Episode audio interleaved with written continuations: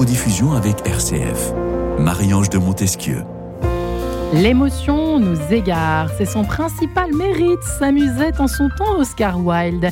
Les émotions prennent une place inédite dans l'histoire, observe pour sa part l'historien Georges Vigarello pointant par exemple le champ politique. Le champ politique qui, dit-il, ne peut plus ignorer les affects de l'homme moderne. Mais ne nous sommes pas, surtout euh, au coin d'un immense paradoxe, avec d'une part une société, monde de l'entreprise qui nous enjoint d'exprimer nos émotions, tout en nous invitant à tout contrôler de nos propos, nos attitudes, etc., certains parlant même d'une ère des ressentis. L'individu d'aujourd'hui serait-il devenu plus intolérant à certaines souffrances? En tout cas, comment faire de nos émotions des alliés Je vous propose de tenter de répondre à cette question avec nos deux invités du jour, qui sont Katia Toledano. Bonjour Katia, bienvenue. Bonjour, bonjour Ravi de vous recevoir, vous qui êtes coach de dirigeants d'organisation.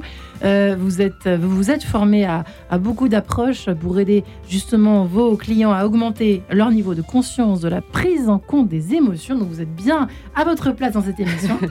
Euh, vous, avez, vous êtes d'ailleurs venu avec euh, des exemplaires euh, que je n'ai pas tout à fait à côté de moi, euh, qui sont de vous ou qui sont pas de vous Qui sont de moi et qui sont euh, d'une approche à laquelle je suis certifiée, dont on parlera peut-être après, qui s'appelle EQI, qui parle de l'intelligence émotionnelle. Prétendant chez nos amis Cato. En tout cas, on en parle énormément. Ah, ok, j'ignorais. Bon, mm. bref, euh, je ne sais pas euh, si ça ajoute de l'eau à votre moulin. Mais bon, bref. Passons. Alette Naquet, bonjour Alette. Oui, bonjour. Ravi de vous recevoir. Vous êtes psychologue clinicienne, formatrice en relations humaines. Euh, vous, de votre côté, vous transmettez, vous formez à la méthode ESPER de Jacques Salomé. Vous fermez les praticiens à la résolution émotionnelle MRES. C'est bien ça, en résumé? Oui, tout à fait. Vous aussi. Alors, c'est vrai qu'aujourd'hui, mesdames, on a l'impression, en préparant l'émission, on en parlait ensemble euh, là-haut à la rédaction. Mais c'est vrai qu'on se disait, il y, a beaucoup de choses contradictoires autour euh, de la question des émotions aujourd'hui. On a l'impression qu'en même temps, euh, il faut être soi-même, il faut s'exprimer. En même temps, il faut faire attention, justement, pas partout, à ne pas trop montrer qu'on est triste, qu'en colère, il faut se maîtriser, il faut faire des arts martiaux. Enfin bref, on a à peu près tout et son contraire sur les émotions. Est-ce qu'on peut dire qu'on est aujourd'hui, certains le disent, Katia Toledano, à l'ère de l'émotion, euh, à l'ère de l'émotionnel hein, à tout craint ou pas? Est-ce que vous êtes d'accord avec ça?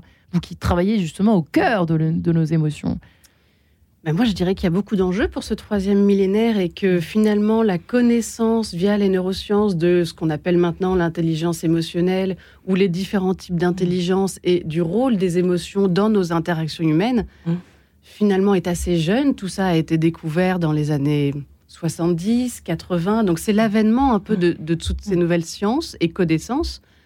Euh, tant mieux si euh, c'est de plus en plus connu et à la portée de chacun, parce que c'est un chemin de connaissance vers, la connaissance de soi beaucoup. Et ensuite de l'expression de tout ça, mais beaucoup la de connaissance, de, soi. Alors justement, notre ami l'historien Georges Vigarello dit que c'est assez récent le fait de vouloir se connaître, l'introspection.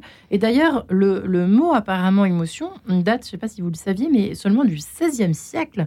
Euh, le verbe qui être ému, qui, était déjà utilisé dans un sens physique, pour évoquer au départ un, déplacement.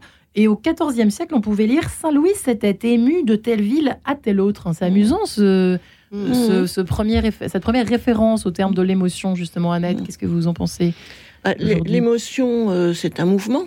Hein, oui, moi, je dirais, voilà, je dirais que c'est euh, un mouvement incontrôlable qui nous envahit ou difficilement contrôlable. Donc, euh, on ne contrôle pas une émotion. Même si on travaille. Il y, en a qui y arrivent à force de vraiment d'un contrôle très fort, mais d'un certain côté, ils peuvent le payer sur le plan somatique. Euh, mais a priori, là, nous parlons des émotions qui peuvent être nos alliés. Alors, dans un premier temps, ça paraît euh, bizarre parce que sont les émotions, il y a beaucoup d'émotions indésirables. Et oui. Alors, comment, en principe, sont nos ennemis?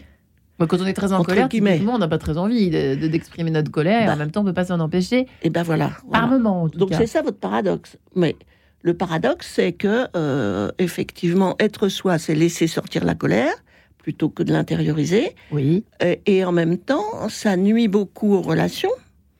Et c'est souvent des colères, euh, je parle moi des colères injustifiées ou, ou qui sont disproportionnées. hein.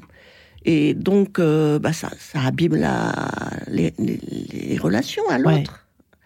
Et, et donc, euh, la solution n'est pas ni de les contrôler, ni de les Hmm. exprimer, c'est, et même pas de les gérer, c'est de les entendre, les écouter, les connaître, les relier à leur origine Ouais. de manière à le- les effacer.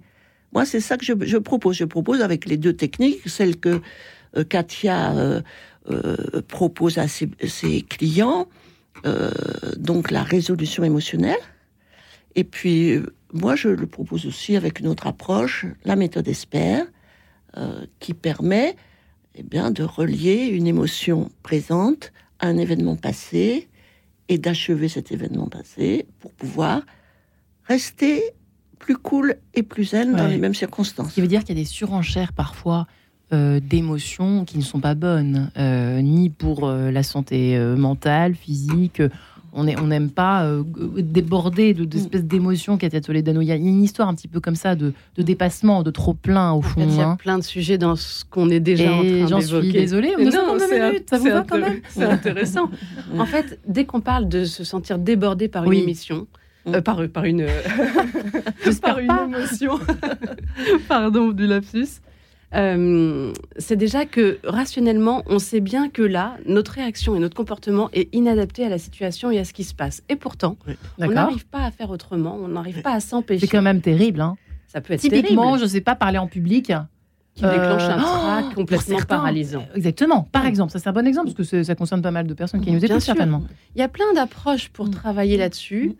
Euh, c'est vrai qu'avec euh, Alette, moi j'ai eu la chance de me former il y a quelques années à l'approche MRES. Mm. Je veux en parler un peu parce que Oui, c'est très peu connu en France Mm. et pourtant ça change Qu'est-ce vraiment que la c'est exactement? C'est une approche qui permet, sans rentrer dans trop de théorie, hein, Mm. de travailler au travers les sensations dans le corps, donc de partir d'une situation où une émotion qui nous submerge est déclenchée, et de partir de ça pour finalement pouvoir s'en nettoyer. Ça prend une à deux séances. Ça va jusqu'à, je dirais, des états d'anxiété, de colère ou alors des Mm. phobies, des choses qui Mais Ça se passe comment Est-ce que vous nous racontez comment se passe la séance? Oh, ce serait pas très intéressant à décrire parce que c'est une sorte de protocole à suivre. Mais Mhm. finalement, ce que je veux dire, c'est que parfois, on part sur des terrains où on va chercher à comprendre des tas de choses très rationnelles et ça peut prendre énormément de temps pour finalement aller un peu mieux ou pas d'ailleurs, parce qu'on peut comprendre sans aller mieux. Là, finalement, l'objet, c'est pas tant de comprendre que plutôt de dénouer et de, de laisser circuler et de se défaire d'une émotion qui nous pourrit la vie. Et comment on fait? Non mais racontez-nous quand même parce que c'est nos auditeurs ont certainement envie de savoir. Qu'est-ce qu'on peut la première. raconter de l'approche? C'est difficile à raconter. Hein Ah, c'est pour ça que moi, vous je là. dirais simplement Alors. là, euh, je suis, je sens la colère qui monte. je ferme les yeux et j'écoute euh, ce qu'elle fait dans mon corps Ouais. parce que à chaque émotion, il y a des sensations physiques. C'est impossible autrement. D'accord. Oui. Et Ah, c'est intéressant il vous peut dites. pas. D'ailleurs, vous le savez bien, pour euh, empêcher de, de- euh, quand on peut pas parler en public ou, ou même un On a la gorge nouée. Oui, le cœur qui balade. Oui, la chamade, hein. Voilà. Bon, pour toute émotion. Ou quand on est amoureux, ou quand, enfin bref. euh. Plus Alors, non, être amoureux, c'est pas forcément une émotion. Non, non, C'est mais un ça, é- ça- c'est un vrai. état, c'est État amoureux, c'est émotion. un état, c'est vrai. Oui, non. Donc, euh, c'est plus pour les émotions, mais très, très ponctuel. Mm. Hein, donc, je sens la, la colère qui monte, je ferme les yeux, et qu'est-ce que ça fait dans mon corps? Je sens où c'est, je, à différents endroits. Dans oui, le à corps, hein. différents endroits, et au lieu de contrôler, d'essayer de chasser, au contraire, je laisse les sensations bouger jusqu'à apaisement. Ça marche, ça? Et ça marche incroyablement. Mais oui. Incroyablement. Et oui, ça, c'est donc euh, moi je suis formée à ça et je formais des personnes à ça et Katia s'est formée et j'ai aussi une autre approche dont on parlera après. Ouais. Mais celle-là, elle est en, en direct comme ça sur l'instant, elle est extraordinaire.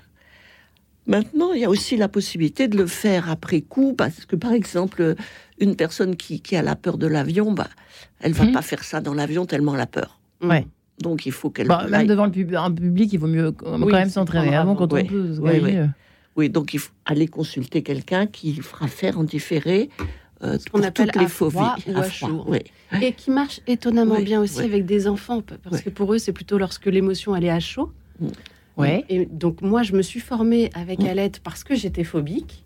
Mmh. Et Vous que étiez phobique de, de j'étais phobique dans de la choses mer. Non, Dans la mer Dans la mer, je pouvais pas nager. Ça Ah, m'empêchait. C'est embêtant, ça, effectivement.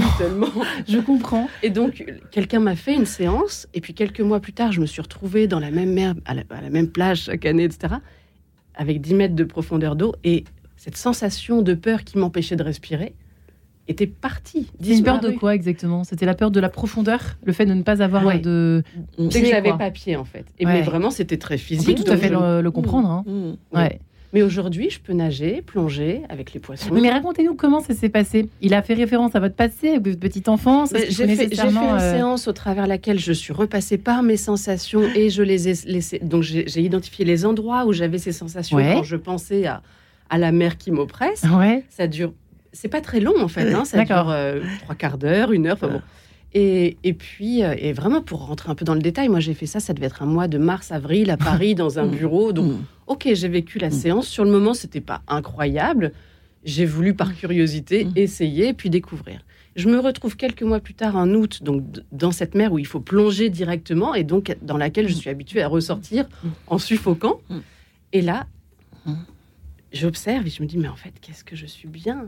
Hmm. J'ai plus peur. J'étais avec euh, des cousins de la famille qui disent, bon, bah nous, on va partir nager. Katia reste là, on sait que tu as peur. C'était fini, il y avait plus Mm. ça, en fait. Il y Est-ce que c'est lié peur. à des choses euh, du. J'imagine, à la, à la petite enfance ou à l'enfance ou au Mm. passé Mm. euh, Mm. Très souvent, c'est ça ou pas? Un peu Ah oui, euh, à oui, l'aide oui, oui, c'est sûr. Alors, c'est sûr que c'est lié à un événement traumatique ancien.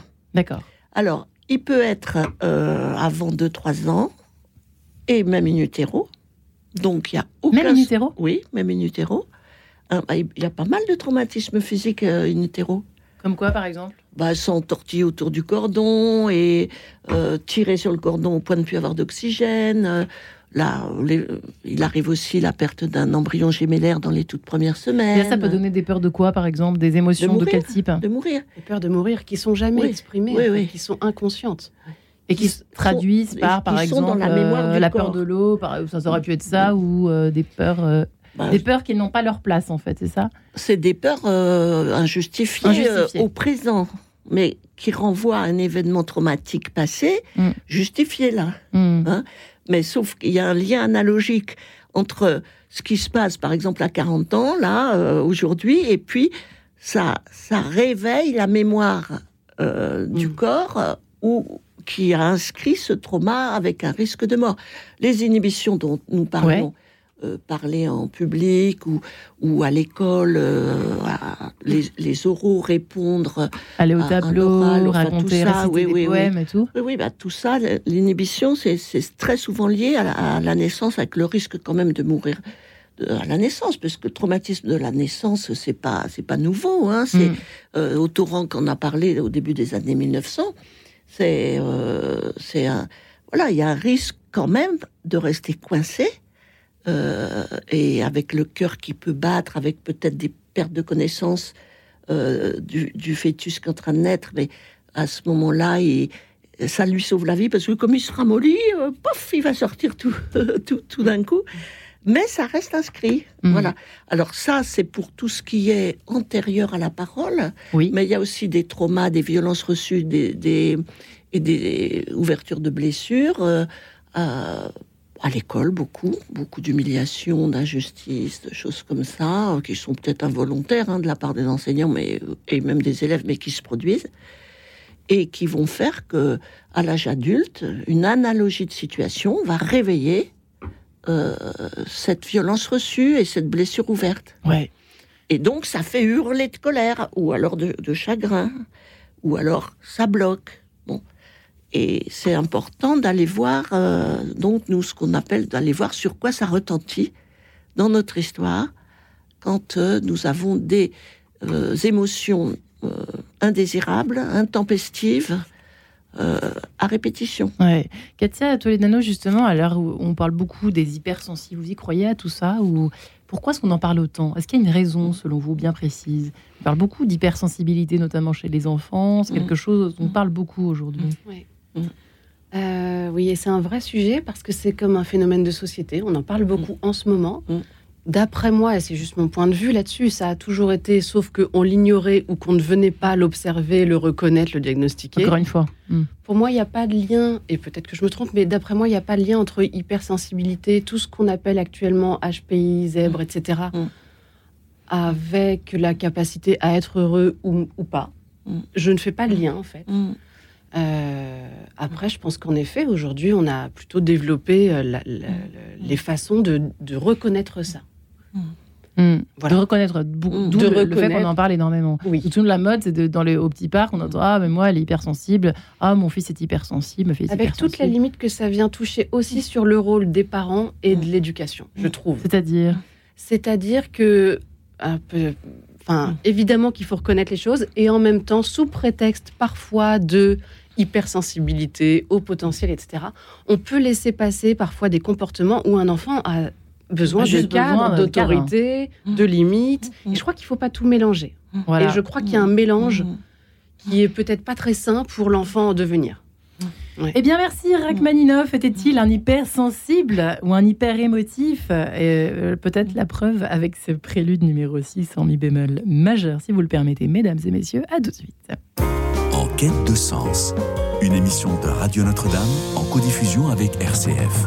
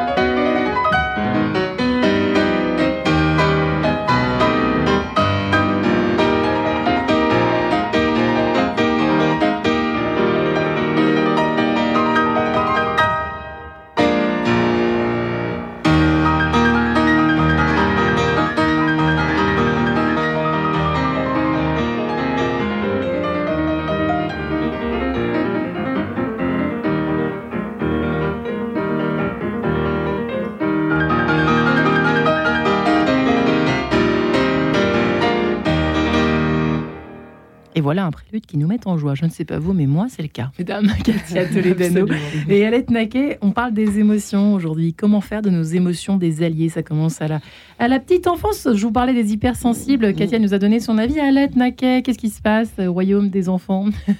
Alors, Tous hypersensibles oui. interrogation Qu'est-ce qui se bah, passe? Moi, je, rejoins tout à fait l'avis de, de Katia. Je trouve que euh, pour élever un enfant, il s'agit à la fois, oui, de lui donner, de recevoir ce qui vient de lui, mais aussi de demander, refuser, donc de savoir dire non, non au désir. Et euh, bah, apparemment, aujourd'hui, euh, c'est très difficile pour les parents de dire non. Et ils confondent besoin et désir. Et, et, de ce fait, euh, les enfants naissent avec une intolérance à la frustration, enfin naissent, grandissent plutôt avec une intolérance à la frustration, qui, au fur et à mesure, cette intolérance les rend violents parce que la frustration, colère, violence, hein, euh, et, donc, euh, sous prétexte d'hypersensibilité, euh, ben, certains parents leur mentent par rapport à la réalité. Tous les désirs sont pas tout puissants. Et, c'est important de leur apprendre la frustration. C'est comme ça qu'ils vont se construire et s'adapter à la réalité. Donc, attention à, à, effectivement à la sensibilité des enfants, mais ça va être de quelle manière je vais lui dire non? Comment je vais m'adresser à lui? Est-ce que je lui dis non en colère, en le rejetant, en disant ah, t'es jamais content, tu non Je vais lui dire non. C'est mon rôle de parent de, t'interdire ça. C'est pas que c'est pour ton bien, c'est mon rôle de parent. Je t'interdis ça. Dans le calme, Mm. Voilà. Et ne pas hurler parce que la chambre est pas rangée, mais savoir lui, lui redire, je te demande, je, j'exige même, là, maintenant, de te voir ranger ta chambre. Donc, euh, s'ils sont hypersensibles, cette parole ne les blessera pas. Ou s'ils sont normalement sensibles, comme tout enfant est sensible, Mais oui. hein, bah, cette parole ne les blessera pas. C'est après c'est dans la manière d'exercer la dimension demander refuser que ça va se jouer. faut qu'il y ait du bon sens et du sens. En fait, c'est un peu Voilà. ça que vous Oui. dire. Bah, c'est plus que ça quand même. C'est Mm. c'est de proposer une relation basée sur l'autorité et non sur le pouvoir d'un côté, mais comment oser dire tout en sachant dire, oser frustrer son enfant tout en sachant comment lui dire. Et pourquoi et comment, et surtout. Voilà. Mm. C'est ça. Ah, l'art de l'éducation. Tout un art, tout un art. C'est pas par hasard qu'on dit que c'est un art quand même, n'est-ce pas, Katia?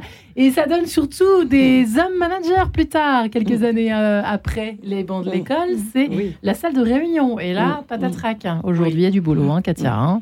Il y a Avec du la boulot gestion et des c'est émotions. intéressant. Et c'est vrai que moi, j'ai créé une agence de coaching qui est spécialisée sur l'accompagnement de la transition sociétale et environnementale. Alors, j'ai la chance de travailler avec des entreprises, des fondations, des assos dont les fondateurs sont déjà très conscients des enjeux de notre troisième millénaire, je vais dire Mhm. ça comme ça, et auprès de qui je travaille justement euh, au travers différents différentes approches, euh, mais beaucoup autour de la communication. Et pour bien communiquer et avoir de belles relations interpersonnelles, ça passe encore une fois par se connaître soi-même Mm. et donc comprendre en fait quel, quel est le rôle des émotions.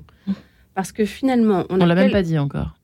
Il y a quelques grandes familles en fait émotionnelles qui peuvent être agréables ou pas à ressentir, mais qui ont toute une utilité. Je crois que souvent on méconnaît le, le lien entre une émotion et ce que ça vient nous révéler. Moi, je prends souvent l'image très simple d'un facteur en fait, d'un facteur qui viendrait nous remettre une lettre. Ouais. En fait, l'émotion c'est ça. L'émotion, c'est juste le facteur qui vient faire toc toc. Là, attention, tu as quelque chose dont il faut s'occuper, tu l'écoutes pas. Finalement, l'émotion, qu'elle soit joie ou qu'elle soit tristesse, Mm. d'accord Donc, on a par exemple quatre grandes familles émotionnelles, Ouais. il peut y avoir d'autres catégories, mais il va y avoir la peur, Ouais. ok, avec à l'intérieur différents degrés émotionnels. Donc, il peut y avoir une petite inquiétude, de l'anxiété ou une terreur absolue. Ouais. D'accord On peut graduer ça. D'accord. Donc on a la peur, on a la tristesse, on a la colère et puis on a la joie. À l'intérieur, plein de sous-émotions, plus ou moins agréables, mais essentielles à notre survie en fait. Le, le but même, la fonction de l'émotion, c'est de nous préserver en vie. Ouais. Et donc l'intérêt de savoir reconnaître ce qui se passe quand quelque Mm. chose se passe, et moi je compare souvent ça à un nuage en fait. Je trouve ça assez rassurant de se dire quand je ressens quelque chose, c'est un peu comme un nuage qui va me traverser, ça passe, ça me traverse et ça part. Je ne veux Mm. pas euh, le bloquer, le nier, que ça reste Mm. bloqué dans mon corps. Je veux juste accepter l'idée que, ok, quelque chose me traverse, et puis ça va continuer son chemin, ça sort de moi. Hein, parce que je crois vraiment que ça donne des maladies, sinon, en fait, quand on bloque. Mm. Après, un- on va intellectualiser un peu et se dire, ok, bon, bah là, j'ai ressenti une grande colère dans cette situation, mais qu'est-ce que ça vient me dire en termes de besoins Mm. Et là, on va relier les besoins fondamentaux, qui peuvent être différents d'une personne à une autre, Mm. mais certaines personnes vont avoir un grand besoin de sécurité. Alors, si tout d'un coup, à tort ou à raison, ils se sentent en insécurité, il va y avoir de la peur. Mm. Mais si je comprends pas le lien entre ce que je ressens là, qui fait que je me sens vraiment pas bien ce matin, et le fait que j'ai besoin de nourrir ma sécurité, ma- ben, je vais pas savoir où agir. Ouais. Ok? C'est valable sur chaque émotion. Et c'est fondamental de comprendre ça, à la fois dans cette connaissance de soi, parce que tout parle de là. hein. Et donc, moi, je me suis certifiée à cet outil, Ikioi, dont finalement, toute l'utilité revient à l'idée de l'amour propre. Quel amour propre C'est quoi en deux mots, Akuai Ikioi, alors ça vient de l'anglais. Donc, c'est un questionnaire euh, d'intelligence émotionnelle, un inventaire d'intelligence émotionnelle qui passe au travers différentes échelles, cinq grandes échelles de connaissance de soi. Donc on a la perception de soi, l'expression individuelle, comment je vais m'exprimer, avec des sous-échelles, Ouais. nos facultés relationnelles, notre processus décisionnel et la gestion du stress. Donc tout ça permet d'avoir une photo à Mhm. l'instant T de comment je suis avec ces différentes échelles. Mais en fait, l'utilité ultime de ça, c'est vraiment de pouvoir regarder finalement quel amour je me porte à moi-même, c'est quoi ma self-esteem en fait. Mhm. Et tout part de là. En fait, ce sentiment d'insécurité, pour le coup, qui hante euh, bien de nos contemporains à l'aide, pourrait être bien améliorée rien qu'en en connaissance de soi, en, en améliorant cette connaissance de nous-mêmes que nous n'avons pas. Oh, ben, certainement, ça c'est sûr, c'est sûr. C'est l'ère de l'insécurité aujourd'hui. hein. euh, oui, bien sûr, mais mais il y a aussi beaucoup d'autres choses. Alors c'est amusant parce que moi, j'ai des métaphores aussi qui sont pas Hmm. très éloignées de, de celles de, de Katia. Au contraire, pour moi, l'émotion, c'est une, une vague qui, qui monte, qui monte, qui nous submerge et qui redescend. Elle, Ouais. c'est un nuage. Vous, c'est la une vague. Bon. J'aime bien les deux, mais j'aime bien l'idée de la vague. Oui. Bon. Et puis, euh, autrement, j'ai une, une autre métaphore aussi, mais ça revient au même. Imaginez que j'ai une blessure ici, euh, enfant. Et puis, bon, on me la soigne pas, mais voilà, je vis avec. Et puis, euh, il y a quelqu'un qui touche. Là, j'ai 30 ans, il y a quelqu'un qui la touche, mais par inadvertance. Par son comportement, il touche. Donc, je suis touchée. Et je hurle.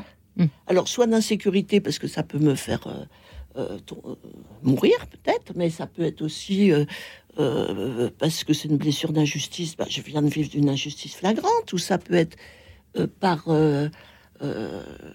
humiliation, abandon. Ça vient toucher ma blessure. Le- Et donc là, j'ai l'émotion qui m'envahit. Et puis à chaque fois que ça se produit. Mais l'autre, il y est pour rien. Le problème, c'est que dans la plupart du temps, et dans les entreprises encore plus, on croit toujours que c'est l'autre Ouais. qui est responsable de notre émotion. Mais l'autre, il est responsable de rien. Et il a simplement fait ou dit quelque chose qui ne nous convient pas parce que ça vient toucher une blessure ancienne ou un traumatisme physique d'insécurité, risque de mort, euh, etc.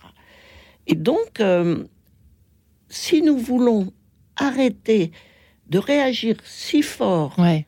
à, à ce type de, de- dans ce type de situation, le seul moyen, c'est de faire un retour sur soi et un travail de connaissance de soi pour repérer la situation inachevée de notre enfance, c'est-à-dire une situation euh, qui est restée incompréhensible et sur laquelle nous n'avons pas mis de mots, et ou la blessure, et puis pouvoir la soigner, et puis être, euh, de, de devenir quelqu'un qui n'est plus envahi d'émotions indésirables. Ça ne veut pas dire quelqu'un d'insensible, ça ne veut pas dire quelqu'un qui a plus d'émotions du tout, mais c'est toutes ces émotions disproportionnées qui sont nuisibles dans la relation à nous-mêmes quand il s'agit d'inhibition, de ne pas pouvoir faire ci, pas pouvoir prendre l'avion, pas pouvoir euh, euh, aller faire un scanner, pas pouvoir faire une piqûre, pas, tout ça, euh, ou qui sont nuisibles dans la relation à l'autre, parce que à force de me mettre à crier, euh, bah, l'autre euh, il va lâcher la relation.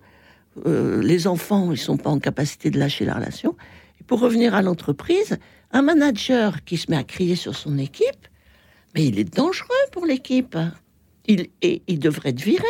Parce que sa mission, c'est de mettre ses expériences et sa compétence au service de ses membres de l'équipe et de leur regonfler d'énergie. Et quand il se met en colère parce qu'il sait pas, il n'a pas travaillé sur lui, comme avec Kat- Katia qui propose aux managers de travailler sur eux pour justement éviter ces situations où ils, ils font pas leur travail, ils, Mm. font le- ils sont contre-productifs, ces managers-là. Donc ils ont vraiment intérêt à faire ce- le travail dont elle parle. Et il y a des études passionnantes maintenant qui montrent à quel point il est fondamental pour passer peut-être d'un management assez contrôlant. Euh, Mm. Parce que le contrôle, c'est de la peur en fait. hein. Donc on a Mm. besoin de se rassurer, on va être dans l'archi-contrôle. C'est pas du tout ce qui va permettre à l'autre de se développer, d'oser, de faire preuve d'initiative. Pas du tout, au contraire. Mm. Pourtant, c'est sans doute ce que les managers ou dirigeants souhaiteraient, Mm. mais ils s'y prennent d'une manière qui produit l'inverse. Mm. C'est pour ça que. Donc, donc il y a plein d'études qui ont été faites qui montrent en fait un peu à la manière d'une pyramide que la base d'une équipe performante, c'est la Oui. confiance.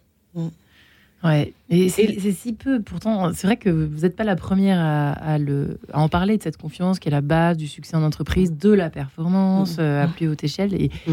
et pourtant, ça, ça, ça- c'est une denrée rare au fond. Oui. Et alors moi, je regardais comment on peut définir confiance avant de venir à cette émission. J'adore les mots que j'ai trouvés. Confiance, on parle de confiance en soi, et puis du coup, Mm. confiance qu'on va donner à l'autre qu'on a recruté a priori. Donc, normalement, on sait pourquoi on Mm. recrute quelqu'un. On a été déniché ses petites pépites, ses talents, Mm. ses compétences. On sait pourquoi on a fait ce Mm. choix. Mm. Donc ensuite, on peut se faire confiance dans notre appréhension de l'autre, Mm. puis après, on lui fait confiance. Bon. Parlez bien dans votre micro. Ouais. Et donc, dans- les mots que j'ai trouvés qui m'ont beaucoup plu, c'était assurance, hardiesse, courage, qui vient de la conscience qu'on a de sa valeur. Donc, ça Ouais. parle de soi, ça parle de l'autre aussi, Mm. de sa chance aussi, Et finalement, parce qu'on utilise tout le temps ce terme de confiance, mais ça porte beaucoup de choses. Euh, mais moi, je vois en fait des dirigeants absolument confiants et joyeux parce que je crois que ça va avec, euh, qui à la fois sont libérés de ce micromanagement parce qu'ils sont largement confiants et qu'en fait, s'il y a des petites erreurs de fait, c'est pas ça l'important. Et eux va qu'à d'autres missions. Et puis chacun grandit en fait avec son rythme, etc.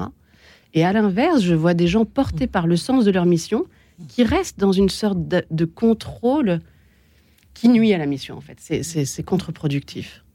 Ouais. Et, et, pour réussir à avancer là-dessus, je crois que alors c'est pas évident à, dire ça en entreprise, mais c'est passionnant quand chacun accepte d'entrer dans un chemin de développement de personnel, de développement de soi, de conscience de soi, de conscience de l'autre, de ce qui rentre en jeu dans la relation.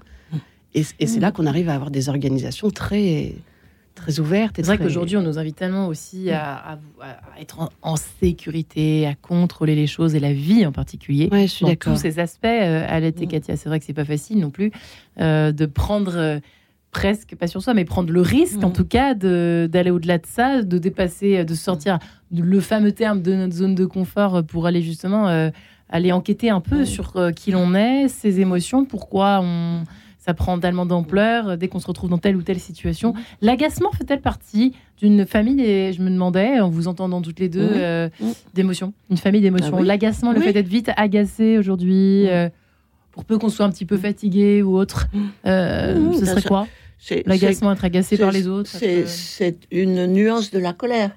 Nous appelons colère euh, le, terme général, mais il y a l'agacement, l'irritabilité, l'énervement, puis ça va crescendo jusqu'à colère, rage. Désespoir. Euh, donc, euh, voilà, l'agacement, c'est monnaie courante. Mais, mais ça, c'est intéressant d'aller écouter qu'est-ce qui fait que je suis agacée. Hmm par le fait que le tiroir s'ouvre pas complètement. Pourquoi je suis chez moi Justement en train d'essayer d'ouvrir un tiroir.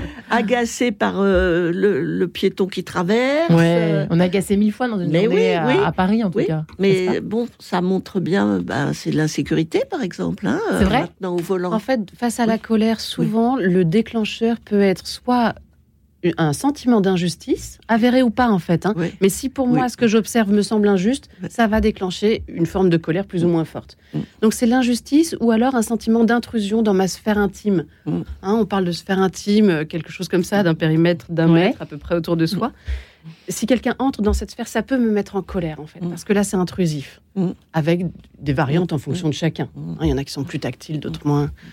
Euh, donc ça, c'est ce qui va être souvent les déclencheurs à cette famille émotionnelle mmh. colère qui va s'exprimer dans différents types de comportements. Donc l'important, c'est de pouvoir... En fait, l'émotion, c'est comme l'arbre qui cache la forêt, c'est un mmh. comportement mmh. observable, mais derrière ça, qu'est-ce que ça vient nous dire en termes de besoins hmm. C'est ça qui est important, en fait, je trouve. Oui, alors de besoins au présent, mais moi, j'ajouterais de besoins, en fait, passés.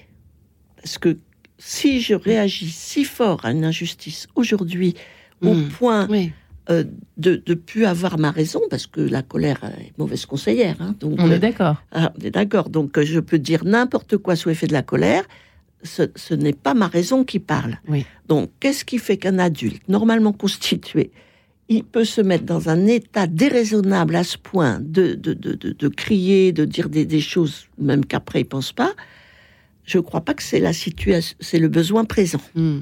Pour moi, ça peut pas être le besoin présent. À un autre événement. Ça fait écho à une situation inachevée, euh, ancienne. Et ton image de cette cicatrice est très bonne. En fait, ça fait écho à un autre moment. Et c'est là que ça fait très mal, parce que des situations d'injustice à l'âge adulte, bon, bah, si j'ai pas la blessure d'injustice, je vais pouvoir me euh, positionner. ça. Oui, puis je peux me positionner clairement. Des histoires de frustration pas dépassées dont vous parliez tout à l'heure, ça on en a plein. Je pense qu'on est tous un peu plus ou moins quand même victimes de ça. Euh, bien sûr, bien sûr. Euh, en un clic, on a tout ce qu'on veut, on devient des enfants gâtés. En fait, finalement, Katia, il y a aussi ça. Il y a un ménage à faire en fait entre les, vraies sources de, débordement émotionnel pour une raison précise et puis voilà, les difficultés à dépasser un peu nos ressentis, Mm. nos, petites, euh, nos petites frustrations. Et c'est vrai, je reviens sur ce que tu disais Oui. par rapport au rôle de l'éducation et des enfants. Pardon, Oui. je refais un Oui. peu une boucle, mais la frustration, on en parle comme ça, mais c'est fondamental dans la construction psychique Mm. de l'individu, de l'enfant, mais de la personne.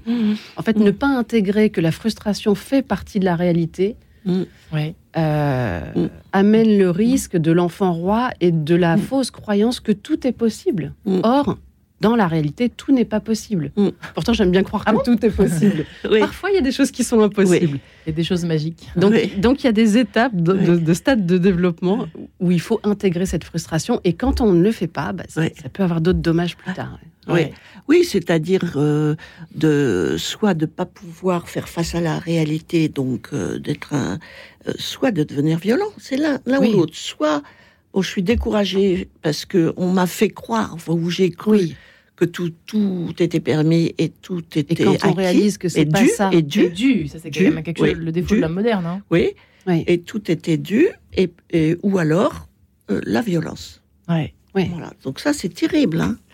D'où l'importance de de- d'intégrer cette- ce temps de frustration, cette étape hein, de développement. de, les, les parents, en frustrant leurs enfants dans leurs désirs et non leurs besoins, eh bien, ils lui permettent de grandir. Oui. Et de devenir un peu fleur bleue, mais pas plus que ça. Juste qu'il faut.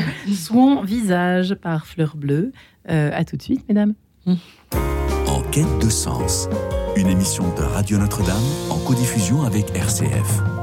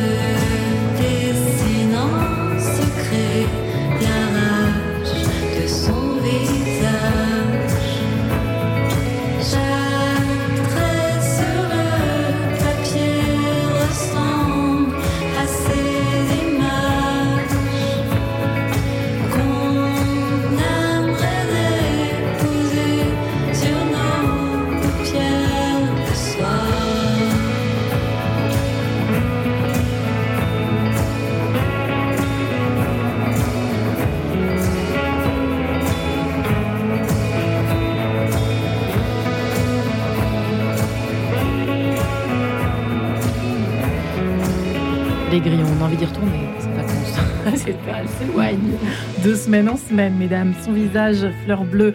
Sur Radio Notre-Dame et sur RCF, à l'heure où nous parlons eh bien, de nos émotions qui nous asticotent, parfois qui nous picotent, voire pire. Comment faire, en tout cas, de ces émotions, de nos émotions, de véritables alliés? On en parle avec Katia Toledano, Madame Émotion, ici présente. Mesdames Émotions, Katia Toledano, coach de dirigeants et d'organisations qui travaille les émotions des dirigeants, euh, des managers, euh, qui aide justement à prendre conscience des émotions, tout simplement à se connaître un petit peu mieux pour essayer de pas contrôler, mais comme euh, aiguiller, je ne sais pas, diriger, gouverner un peu mieux, hein. Gouverner faire nos avec. émotions, faire avec peut-être plus. Faire Très bien le avec, faire avec. Reconnaître. et faire avec. Accepter, faire avec, accueillir tout ce que vous voulez. Mm. Alette Naquet est psychologue clinicienne ici présente, euh, qui formée en relations humaines et qui est la mère, la maman, ou en tout cas qui transmettait la méthode Esper.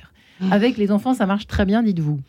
Ah ben, la méthode, la méthode ESPER, c'est une méthode, une pédagogie de la communication et de la relation, donc en- notamment euh, dans la relation parent-enfant, et, et- et qui apprend aux parents à, à communiquer d'une manière relationnelle avec leurs enfants et de manière à les, à les hum, accompagner, les responsabiliser, ne pas euh, leur laisser tout faire justement parce que je- à notre époque c'est quand même le, le laxisme malheureusement qui qui euh, Qui règne, hein. qui règne Mm. oui. donc Vous disiez, apprendre- Sa Majesté le bébé, euh, Oui, bah, euh, ce- le, le bébé à six mois, bah, c'est Sa Majesté le bébé, c'est une phrase de Freud. Hein Et c'est c'est six mois parce que le parent répond à tous ses besoins, puis c'est son rôle. Mais après, il continue à répondre oui, oui, oui, oui, oui pour tous les désirs et pour, et pour n'importe quoi. Puis il lui dit T'as envie d'aller au parc ou t'as envie de rester là? T'as envie de poisson ou t'as envie de poulet? T'as envie de Si bien qu'à 3-4 ans, ben, j'ai envie. C'est la seule règle. Mhm. Ou j'ai pas envie. Parce Ouais. que ça commence, les parents commencent avec ça. Donc moi, je fais des formations pour les parents, notamment, pour leur apprendre à se positionner clairement, à savoir être dans la dimension papa, c'est donner, recevoir, ou maman, pareil, mais savoir refuser, demander d'une manière relationnelle et constructive pour les enfants, savoir dire non, savoir se positionner vraiment clairement, de manière à ce qu'ils se confrontent petit à petit à la réalité et qu'ils acceptent petit à petit les frustrations qui sont inhérentes à toute, euh, toute vie, hein, et, et, et puis qui, se, qui, se, qui grandissent dans le respect d'eux, peut-être, mais dans le respect de l'autre aussi, et tout qui en s'épanouissent. fait. hein, tout commence là. Donc ça commence avec du oui au début de la vie, et puis après à dose homéopathique du non, et puis ensuite un équilibre entre le oui et le non. Hum, Et on arrête avec Ouais. tu vas aller au parc ou, euh, Oui, ou à la, ou à la, je sais pas Oui, où, oui. euh, tu ou à la balançoire euh, Oui. à deux ans. On arrête. Voilà, on arrête. je, D'accord. je, ça veut pas dire que j'impose tout. Ça veut dire que je ne lui laisse pas croire que l'envie est la euh, vraie règle, la vraie loi. C'est pas l'envie la loi. La, et donc euh, c'est pas, euh, euh, par exemple, pourquoi tu regardes, euh, t'as pas- arrêté le, le- la télé? Ben Non, parce que j'ai envie. Je, bon, je te demande d'aller te coucher, ben j'ai pas envie. C'est ça aujourd'hui, c'est terrible. Je te demande pas d'avoir envie, je te demande de le faire. Ouais. Et ça, ça donne des managers comment? Après, monsieur l'ambassadeur, non, Je c'est peux quoi? pas Sa répondre. Majesté le bébé ça- le dirigeant. Ouais. Non, mais c'est difficile d'avoir une seule réponse. Bien En- évidemment. En tout cas, moi, où j'en suis, là où, de là où j'en suis, j'observe quand même que la peur, euh, on joue beaucoup avec ça actuellement. Et pour moi, c'est vraiment une émotion qui fige, qui sépare.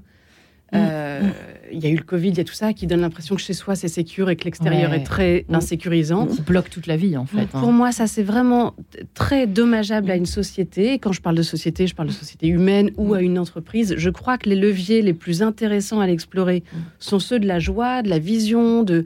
Et pour moi, en fait, être un- leader éclairé, c'est savoir donner une vision, diffuser cette joie, faire confiance. C'est ça, en fait. Il faut en être capable, il faut y arriver. Et ça, Et ben ça repasse par, en effet, la connaissance de soi. Pour ça, il y a plein de manières de faire, des formations, des ateliers, du coaching, des tas de choses. Enfin, Mmh. Hein, Il y a, il y a pléthore y a de, de manières de- pour faire ça. Et c'est à la fois passionnant pour soi et passionnant pour sa boîte et ses équipes et les gens avec qui on collabore.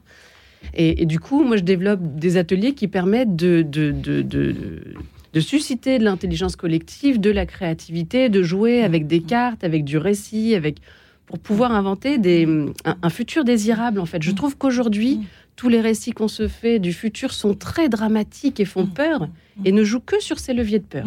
Et peut-être qu'aussi, on Et est peut-être tellement... que c'est euh, volontaire, hein, je sais pas. Mais... Mais oui, on est peut-être justement, on parlait d'insécurité tout à l'heure, on veut tout contrôler, on veut avoir sa petite gamelle tout de suite, on veut euh, tout être bien, comme vous disiez, dans sa, dans sa petite cellule euh, presque de prison, mais de servitude volontaire. En fait, on se met dans un, un petit précaré bien confortable, on n'est pas heureux. Clairement, on s'exprime pas là-dedans.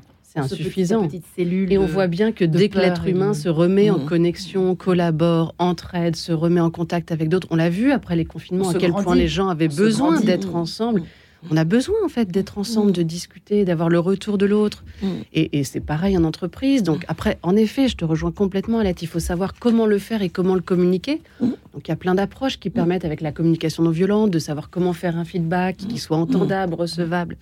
Et tout ça passe aussi par la reconnaissance de c'est quoi ce que j'ai ressenti à ce moment et du besoin en fait. J'aimerais bien, que, effectivement, merci beaucoup Katia, merci beaucoup Alette. J'aimerais bien qu'on parle en cette dernière partie d'émission de, de, de nos auditeurs peut-être, ou nos auditrices, qui ont du mal, et je pense que c'est peut-être un travers, je ne sais pas, hein, peut-être que je me noie, euh, que je me plante en disant Mhm. ça, mais qui ont tendance à être euh, euh, un peu effacés avec leurs émotions, qui les étouffent et qui sont toujours en train de dire oui aux gens pour pas euh, être, je sais pas, pour ne pas les blesser, et du coup qui s'écoutent jamais en fait. Je crois qu'il y a même un, un- un- un syndrome de la volonté, ou je sais plus comment ça s'appelle. En tout cas, des personnes qui, en fait, qui préfèrent taire leurs émotions, à toujours faire plaisir aux autres, et puis, oh non, non, non, non, on regarde pas tout. Ça, comment, comment est-ce qu'on se sort de cela, mesdames? Qui a une idée? C'est pas évident, Oui, parce que d'ailleurs, on alors, s'écoute plus. Ce que j'entends dans, ce que, plus. dans ce que je- j'entends ce que vous dites, c'est ce sont des personnes qui privilégient leurs besoins d'approbation au détriment de leurs besoins d'affirmation. Donc chaque fois qu'elles veulent être approuvées ou en tout cas ne pas courir le risque d'être désapprouvées, elles se nient. Elles se nient et elles vont dire oui alors qu'elles pensent non. Voilà. Et, et puis, euh, c'est le propre quand même des enfants. hein. C'est-à-dire que s'affirmer, les enfants, ils veulent être approuvés au début.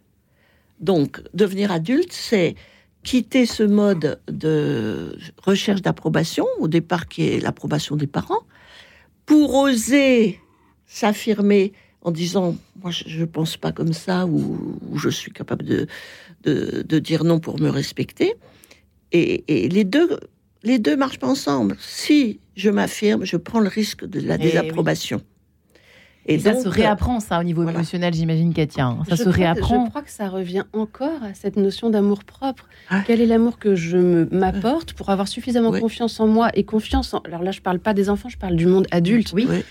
Si j'ose affirmer ce que je pense d'une situation, en fait, si j'ose pas le faire, Mm. peut-être que j'ai peur du retour que j'aurai sur moi et peut-être que j'ai peur que l'autre en face ne soit pas capable de recevoir. Mm. Mais c'est vraiment une fausse croyance. Mm. En revanche, si on a confiance en soi et en l'autre, on a confiance en sa capacité à entendre Mm. un reproche, une critique, un axe d'amélioration et d'être assez solide pour le recevoir. Ouais. Là encore, c'est une question de confiance. Ah. Confiance en soi en pouvant avoir une communication positionnée où j'affirme ma position Mm. avec un respect mutuel. C'est-à-dire, Mm. c'est du respect de soi hein, et du respect de l'autre. En plus, je trouve que ces zones de confrontation, lorsque c'est sainement fait, c'est ça qui amène l'amélioration, le challenge, la réflexion. C'est pas le consensus hein. Donc Ouais. c'est intéressant d'avoir une, une saine confrontation, mais il y a encore cette notion de confiance en soi et en l'autre, dans sa capacité à recevoir. Il va pas s'effondrer en fait, l'autre en face. Il est adulte. Mais souvent, on croit que si on ose dire, alors il va mal le prendre. il va- Ouais. Et on se fait un monde. C'est peut-être un travers cadeau, Ouais. ça. Je le sens, je le sens, Alette.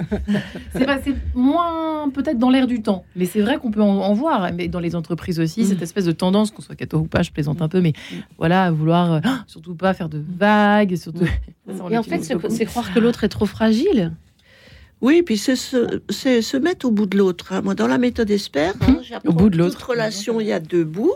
Ouais. hein. donc, il y a le J'utilise mien toujours cette et image. puis il y a Alors. le vôtre. Oui. on Donc, fait un jeu là, on fait un truc non Oui. Donc, si c'est notre On relation, faire quoi eh bien, moi, si je me mets à votre bout en imaginant que vous n'allez pas accepter euh, mon, ma position, eh ben, je vous infantilise.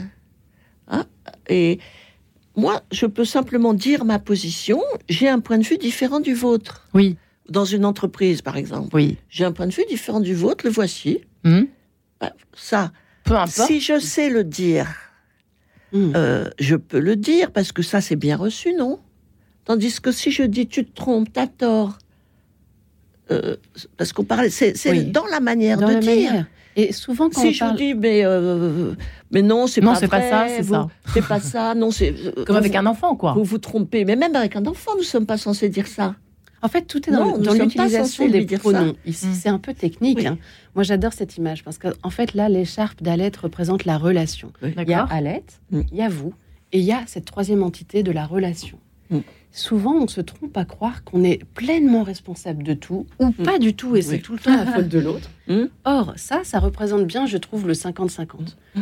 Alette, elle est responsable de sa partie et vous de la vôtre. Et on joue à deux, en fait. Ou à Ouais. plus, euh, selon. Oui. OK Et ça, c'est pas si simple. Et ça, c'est important de l'avoir à l'esprit, de Ouais. bien vouloir regarder là où peut-être il y a des choses qui nous incombent, mais Mm. pas 100% de la relation Mm. et pas 0%. Mm.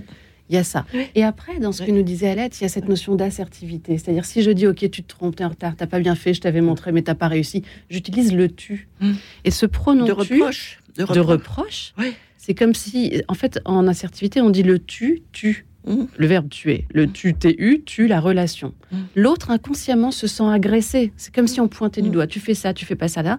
Face à une agression, réelle ou pas, le réflexe, et là on en revient au rôle des émotions, Oui. ça va être soit d'agresser, soit de se paralyser, soit de fuir la situation.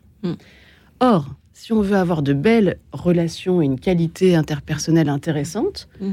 Bah, on va chercher à éviter ça. On veut pas donner l'impression à l'autre qu'il faut qu'il parte, qu'il fuit la relation Oui, ou oui. qu'il agresse. Mm. Donc on va parler de soi et utiliser le pronom je. Ouais. Donc, je, euh, quand je te vois arriver en retard, je suis gênée. Ouais. Et on ne parle que de soi. Je comptais sur toi pour euh, ce travail et je t'ai attendu et j'ai perdu mon temps, par exemple. Enfin, même, Oui. je suis même pas obligée de dire ça. Oui. Mais je suis gênée de te voir arriver en retard. C'est pas c'est pas dans le terme de reproche. Mais comme nous n'avons pas appris à communiquer, nous avons été élevés dans un système antirelationnel que Jacques Salomé a appelé le système SAP. Donc Jacques Salomé, c'est l'auteur de la méthode Oui. Euh, c'est un système qui ne permet pas la vraie communication et, et qui maltraite les relations. Donc, il s'agirait de réapprendre, non pas une autre langue, quand même pas. Quoi qu'on Mais- n'exprime pas Qu'est-ce qu'elle veut dire par Qu'est-ce qu'il veut dire par là, Jacques Salomé Qu'il y a un- une maladie de, la communication Ça veut dire Ben, quoi? il veut dire que euh, notre les maladie, notre oui. système de- d'incommunication, c'est de parler sur l'autre. Fais ci, fais ça, fais pas ci, fais pas ça, tu as pas fait ci, tu as pas fait ça, dévaloriser. Tu, tu, tu, es, tu es pas tu es pas si rapide, tu es trop lent, tu es maladroit, tu, tu Mm. voilà. De culpabiliser, tu me fais de la peine, tu me, tu me mets en colère, euh, tu, tu, tu, et puis de donner des ordres, c'est-à-dire le rapport Et moi, j'ai rien à, ordre. et moi, j'ai rien à me reprocher. En fait, c'est un peu ça finalement. Ben, c'est-à-dire, c'est moi, euh, je me mets là, et mais je suis pour rien de rien. Mais c'est-à-dire que l'autre en face, il n'est pas relié.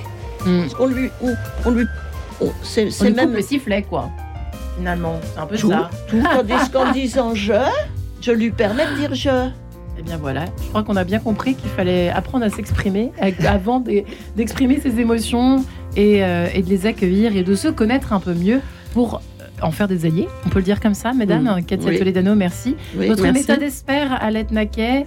Merci Katia Toledano. On peut revoir votre Mm. site internet évidemment hein, si on veut des conseils, des astuces Mm. et autres. Mhm. Et, et Alette euh, Naquet qui Le, est à le- Paris. le site de l'Institut Esper Voilà. international. Et bien tout simplement. Merci Esper. reprécisé. Voilà. Et vive Ok. les émotions, ne les étouffons pas. Attention. Bonne soirée mesdames. Merci beaucoup. Merci.